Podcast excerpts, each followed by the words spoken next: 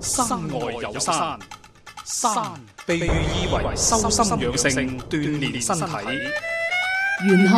涵蓋時空宇宙嘅萬事萬物，世間萬象自有其時色。敬在羊城，蘇敬路文。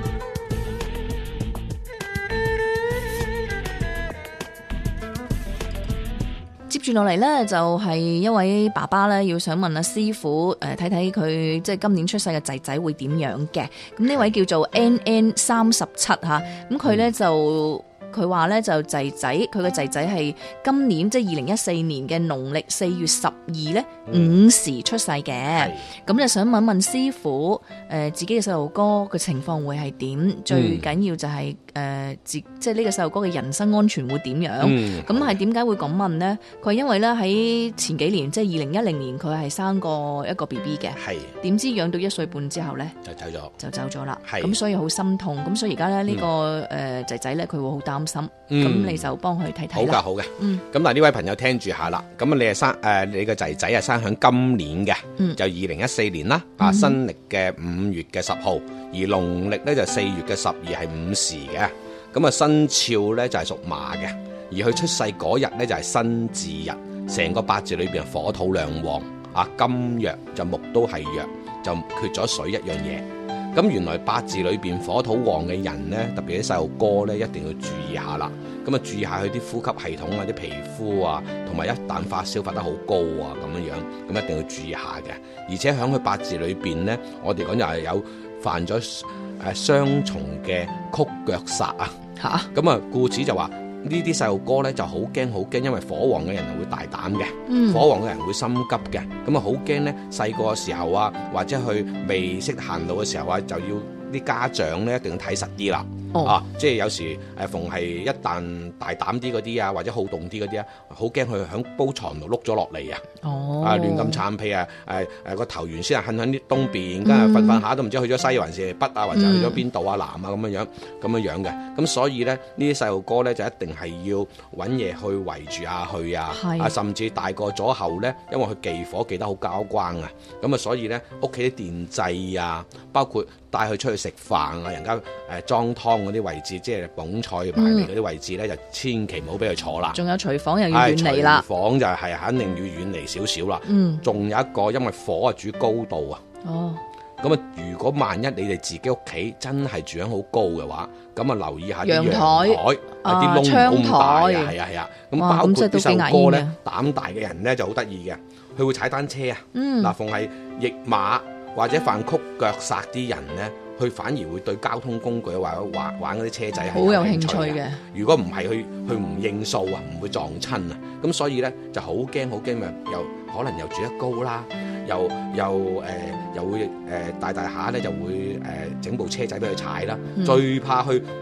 連玻璃照衝過，哦，咁啊真係麻 煩啦。係啊，曾經我個仔都係嘅，啊啊好在唔係向住出邊街嚟衝啊，哦，哎呀有塊燙玻璃門啊，哦，尷佢尬衝到㗎嘛個玻璃門嗰度。佢照衝我，喂有冇搞錯你？喂玻璃跌咗落嚟會鋸頸㗎嚇，嗯哎呀真係嚇死我啊！真係要睇實啦。啊咁所以咧就話，如果係咧就一定要小心防範下。咁但係咧，大致上佢唔算太驚呢個八字，因為喺佢條命裏邊咧，佢始終咧都有轉化。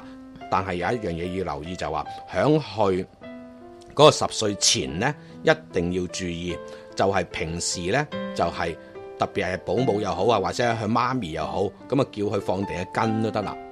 羹匙羹係嘅匙羹嘅羹。羹啊，係哦係啊。係啊，有咩用啊咁點解呢？因為呢個八字火土太旺嘅話，一旦發燒會發到抽筋，哦一咁啊旦麻抽煩筋嘅時候呢，你啊有啲人咬脷啊，嗯，好驚、咬斷條脷啊，咁所以以前啲人呢，就有啲老人家教就話：，喂，揾隻匙羹懟落個口度啦，咁啊咬咬住個匙羹就咬唔到誒脷啊噶嘛。除此之外，我會覺得佢一發燒嘅話，你就唔好唔好嗯話，誒我自己屋企有藥，你俾佢食，你嗱嗱聲你就真係啊係係啊送去醫院睇好過冇錯啦啦。咁你就唔好等到佢有咁高燒到咁高，你先帶係佢啦去，因為都幾麻煩嘅。冇錯，因為高燒嗱，下而家佢係四月份出世噶嘛，農嗯曆，咁而家都唔細啦，啊，八都有月幾啦八個月啦，嗯有幾個月啦，係咪咁講啊？咁啊要留意啊，因為呢個細路哥逢係火土旺嘅人咧，鼻頭有肉啦，啊額頭高啲啦，眼眼睛有嗯有神神啦啦，係啦，咁甚至咧上下唇會可能厚啲啦，嗯咁如果係親咧就特別係響去十九歲前都一直都行緊火運嘅，嗯咁、故此就話一定要注意佢啲身體啦。係咁